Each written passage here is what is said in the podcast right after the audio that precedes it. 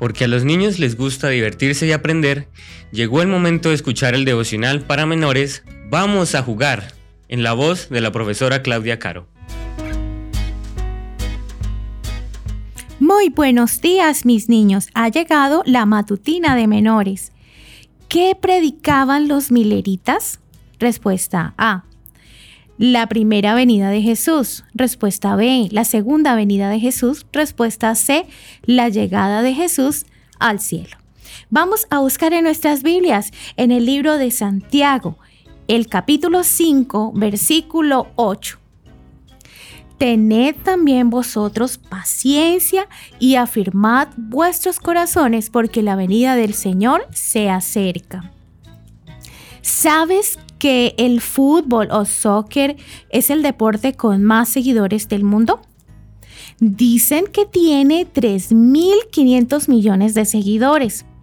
En los Estados Unidos de América, entre los años 1840 y 1844, había un gran grupo de seguidores, pero no de fútbol, sino de un señor llamado William Miller. A los seguidores de Miller se les llamaba Milleritas. ¿Sabes por qué se hicieron famosos los Milleritas? Porque predicaban que Jesús iba a volver muy pronto a la tierra eso había descubierto William Miller estudiando su Biblia durante más de 15 años. Miller le decía a todo el mundo, prepárese para encontrarlo, su venida será un evento literal y visible. Había Milleritas no solo en Estados Unidos, sino también en otras partes del mundo. Cristianos de diferentes iglesias comenzaron a estudiar la Biblia y a predicar que Jesús venía pronto.